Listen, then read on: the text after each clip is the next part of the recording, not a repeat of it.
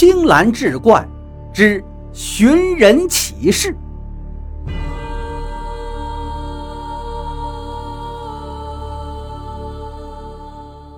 话说民国年间，有个叫周世富的中年人在海关上班。一个初冬的夜晚，周师傅下班时见天色已晚，便叫了一辆黄包车代步。车夫戴了一顶瓜皮帽，看不清长相，听声音也就二十来岁。由于周师傅刚知道自己将要升迁，心情大好，就直接给了这个车夫五倍的车钱。车夫高兴，加上年轻力壮，跑得就更快了，车子跟要飞起来一样。突然，在一处转弯的地方，车子右轮碾到了一块石头，车身蹦起一尺来高，并猛地向左倾斜。周师傅来不及反应，整个人已被甩出车外，重重地摔在地上。车夫倒没什么事儿，往前踉跄了几步就停住了。可他并没有去管周师傅，而是赶紧拉着车跑掉了。周师傅借着月色一看，衣服裤子已是血迹斑斑，脑袋也晕晕乎乎。过了良久，才勉强站了起来。这时，他发现不远处有一顶皮帽子，很显然，这顶帽子就是车夫掉落的。周师傅把帽子捡了起来。然后艰难地朝医院走去。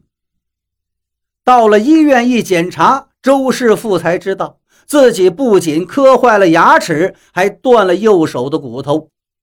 他不禁对那个车夫恨的是牙根痒痒。他将车夫的皮帽子翻来覆去的看，没想到还真有意外发现。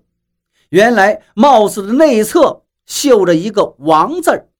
看来这八成是那车夫的姓氏，周师傅就报了警，但是警察一直也没找到这个姓王的车夫。周师傅还是咽不下这口气，便自己去车夫群里找那个人的下落，也一直未能找到。渐渐的，周师傅的工作越来越忙，对那车夫的恨意也慢慢淡了，就将此事彻底放下。全身心的投入到忙碌的工作中。就这样，一晃过了十年。有一天，周师傅无意间在报纸上看到了一则寻人启事。刊登启事的当事人说自己十年前是一个车夫，初冬的某天晚上拉过一位客人，由于该客人出手阔绰，给了他五倍的车钱，他得意忘形，导致翻车。客人被甩出车子，生死未卜，而他自己呢，由于害怕担责，见死不救，违心潜逃。但是这十年来，他无一日安宁，总是自责悔过。现在旧事重提，付诸报端，只愿当年那位客人能够看到启事，他好当面谢罪。再看启事的落款，写着“王阿庆”三个字。这就跟当年那顶帽子上的“王”字对上了。周师傅一见，大为惊愕呀！这寻人启事要找的客人，不正是自己吗？他想起自己曾经是多么痛恨这个无良的车夫，可是现在他不但恨不起来了，反而对着车夫生出了几分敬意。周师傅当即就按照启事下方留的电话打了过去。二人在电话中一聊，周师傅才知道，如今这个王阿庆早已不拉黄包车了。经过十年的奋斗，他已然是一家外贸公司的老板。两人约好在王阿庆的办公室碰头。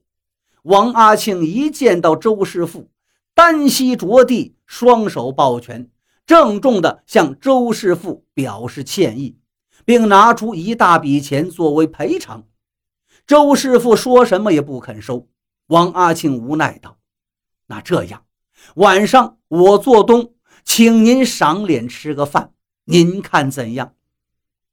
周师傅见王阿庆说的诚恳，就答应了。席间，王阿庆又自罚三杯，再次向周师傅谢罪。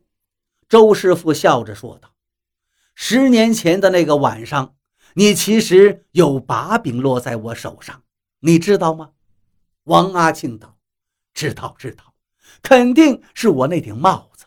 说实话，因为这顶帽子，我紧张了这么多年呀。”周师傅点点头，从随身带的包里取出那顶皮帽子，递给王阿庆道：“这就是当年的物证，现在物归原主。”王阿庆接过帽子，指着里头的“王”字说道：“这个字。”是我妈绣的，怕是跟别人的帽子搞混了。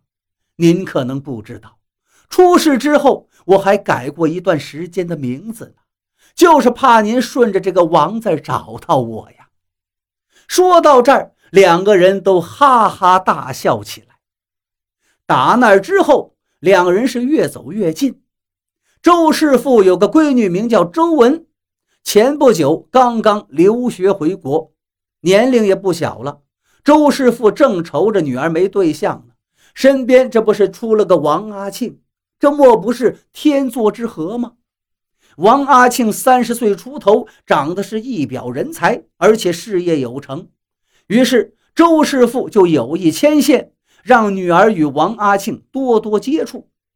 这王阿庆显然是一见钟情，就迷上了周文，又是约会又是送礼。一开始，周文还礼貌地应付，可没过多久，周师傅就发现女儿不对劲儿。他对王阿庆总是爱搭不理。周师傅问女儿怎么回事，周文坦白道：“说爸爸，这王阿庆只知道做生意挣钱，什么琴棋书画、唱歌跳舞，他什么都不会，太没情趣了。若是以后嫁给他，我只怕得闷死。”周师傅则不以为然，你说的这些东西有什么用啊？又不能当饭吃。男人会赚钱又懂得疼人就够了。周文却嘟着嘴道：“我就是喜欢有才华的男人。你那么喜欢王阿庆，您嫁给他吧。”周师傅被闺女噎得哑口无言，但又不能硬来，只好硬着头皮向王阿庆说明了周文的意思。王阿庆表面上没说什么，但心里的失落自是不言而喻。周师傅看在眼里，对王阿庆安慰道：“阿庆啊，叔叔知道你心里不好受，不过这个事儿叔叔也没办法。感情上的事儿你还得靠自己，但是事业方面，你若有什么难处，尽管跟我说，只要我能帮上的，一定会帮你。”王阿庆听了，叹口气道：“事业方面也还算顺利，但是您也知道，我这是做外贸生意。这几年我每个月都要从南洋进口水果，可是你们海关的几个小年轻委实不近情理，每次查验都是毛手毛脚，把这水果搞得遍体鳞伤。还没送到市场，我已经损失了两成啊！我下个月。”又有一船水果到岸，而且都是名贵货。要不您看能不能帮我说个情，让他们简单的查验查验？周师傅一听，爽快的答道：“这有什么呀？我一句话的事儿，你放心就是。”等到下个月，王阿庆的公司果然又运来了一船水果。可是出人意料的是。这周师傅呀，不但不放行，还下令要亲自严查。这一查，可就查出了大问题。有好几个箱子里都只装了一半的水果，那下面竟全是烟土。王阿庆面如死灰，是当场被抓。周师傅走过去问他：“你不是十年前的那个车夫？”对吧？你登的寻人启事，所谓的目的就是结识我，想利用我这层关系，对？老实交代吧，或许能减轻些罪责。事到如今，王阿庆只好坦白了。原来十年前的那个车夫，正是王阿庆的发小，名叫王雪生。两人呢，都是北方人。一起逃荒到上海的。那一晚，王雪生找到王阿庆，说自己把客人摔了，并说那个客人是从政府大楼里出来，搞不好是个当官的，还说他把帽子丢到了现场，帽子里还绣了个王字他害怕的要命，要逃回老家去。后来。这王阿庆常在车夫的圈子里听到周师傅的名字，大伙说那个人是海关的，老是拿着一顶皮帽子，到处打听一个姓王的年轻车夫。再往后，王阿庆就做了外贸生意，生意越做越大，并开始涉足烟土了。而此时的周师傅也已经成了海关的官员。王阿庆深知此中厉害。便自导自演来了一出寻人启事的戏份，并成功的跟周师傅建立了关系。但令他纳闷的是，两个人之前一直好好的，怎么突然间周师傅就对自己起了疑心？他忍不住就问了周师傅这个缘由。周师傅淡淡的答道：“是我女儿跟我说你有问题，你是假的。”王阿庆就更疑惑了：“您女儿怎么可能会知道啊？”周师傅微然一笑，道：“我女儿说，你既不会琴棋书画，更不会唱歌跳舞。可是你知道吗？十年前那个晚上，当我把五倍的车钱给那个车夫时，他有多兴奋呢？他不仅车拉得飞快，还得意地唱着歌。人家那个歌，唱的可是……”真动听啊！